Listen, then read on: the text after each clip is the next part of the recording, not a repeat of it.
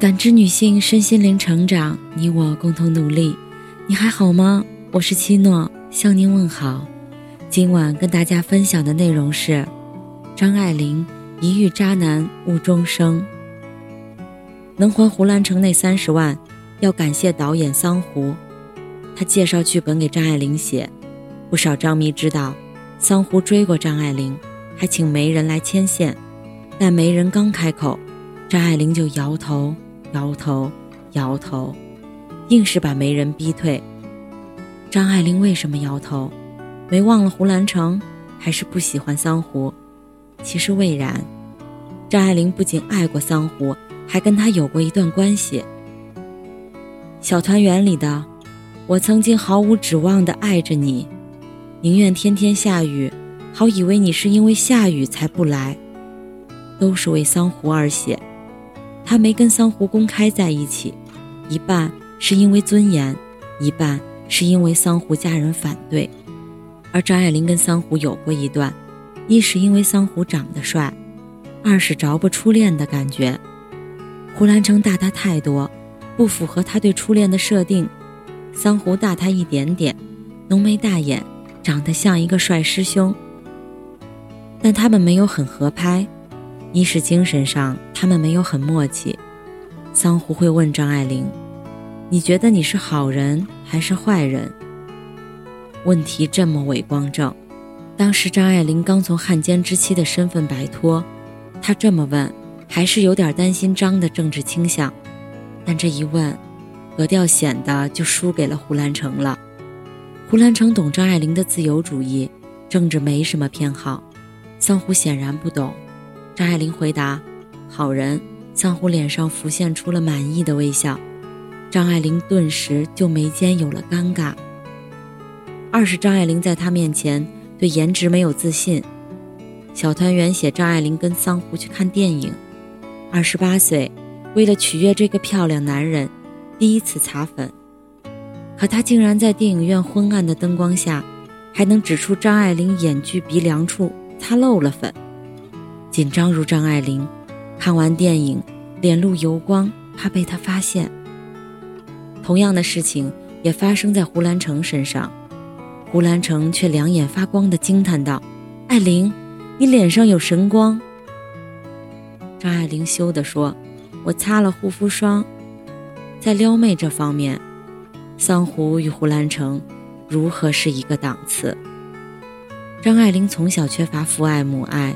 家庭背景复杂，需要很多很多的懂得，以及大量大量的存在感，桑湖给不了。纵使这样，张爱玲还是跟他缠绵了好几个月，足见张是个十足的颜控。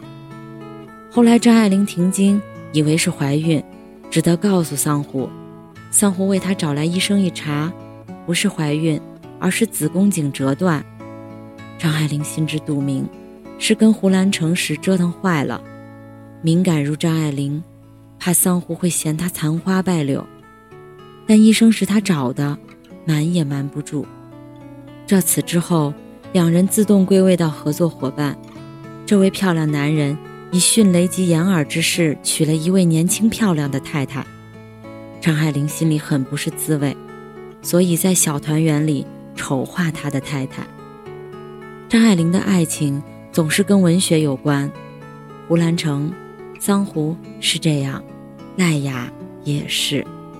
一九五五年，张爱玲离开香港来到美国，很快，在美国的文学组织中认识了赖雅。六十四岁的赖雅，高个子、高鼻梁、老帅哥。三十五岁的张爱玲，闯入西方的古典传奇女子。他们在文学的世界里有了共鸣。不到半年，就想走入婚姻，当然也没有那么罗曼蒂克。是张爱玲怀孕，赖雅顺势求婚。这两人认识时间不长，默契却很深。结婚可以，孩子不要。张爱玲是因为童年阴影，天然恐婴；赖雅是因为有女儿，因为穷。还有她当时没有告诉张爱玲的，她曾多次中风。张爱玲的爱情总是这样，每一段都是奔着结婚去的，每一段都发展神速，从认识到确认关系不超过半年，像烟花绚烂，精神和肉体的火花都来得快，去得快。跟赖雅，他都那么老了，以为终于可以过上现实安稳的日子。赖雅很包容张爱玲，给张爱玲提供很多英文写作的帮助。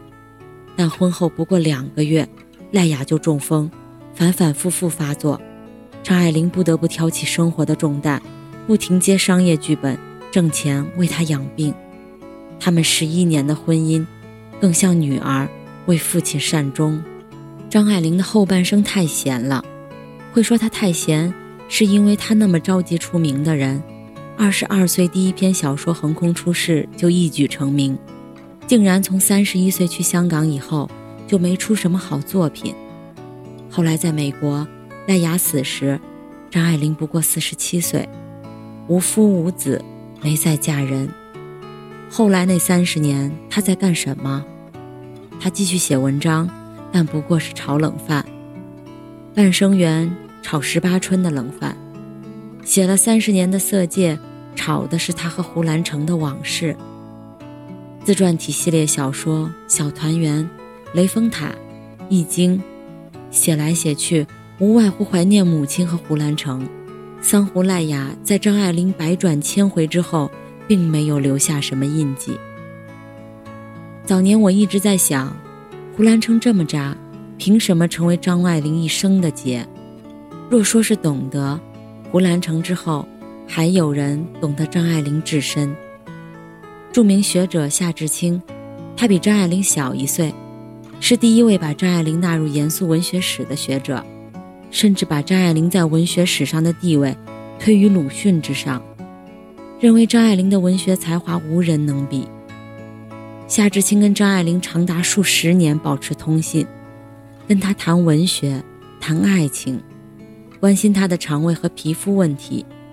坊间流言夏志清暗恋张爱玲，所以对张爱玲的旧情人都醋意满满。但张爱玲对夏志清却一辈子克制，只谈创作与学术，其他一概冷漠。胡兰成究竟有什么妖媚之术？让张爱玲终身怀念。后来读到《小团圆》，我算是明白了，胡兰成除了欣赏张爱玲的才华，还极致地开发她作为一个女人的愉悦。张爱玲最赤裸的性爱描述，不是《色戒》，而是《小团圆》；不是写王佳芝和易先生，而是影射自己与胡兰成。李安在这一点上是懂张爱玲的。张爱玲想写而没写的那些场景，李安都让汤唯和梁朝伟做了。到女人心里的路通过阴道，这是张爱玲在《色戒》中引用别人的，同样映衬她的人生观和爱情观。张爱玲一生都在寻求懂得，她最需要怎样的懂得呢？首先要对方欣赏她的美，其次才要对方欣赏她的才华。张爱玲七十出头时得了一个文学奖，她特意戴上假发，涂上大红唇，戴上隐形眼镜，跑到照相馆照了一张照，然后登报。这个行为极具象征性，到老了还要美，拿奖也要美。这一点只有胡兰成解她的风情，满足她做女人的自恋、虚荣和快乐。夏志清理解的张爱玲。只是文学，只是精神。赖雅给他的只是如父如夫的呵护，而桑弧只是一个养眼和解渴的小哥哥。要说张爱玲在哪部作品里心弦意松、吐露心扉，我首选《半生缘》。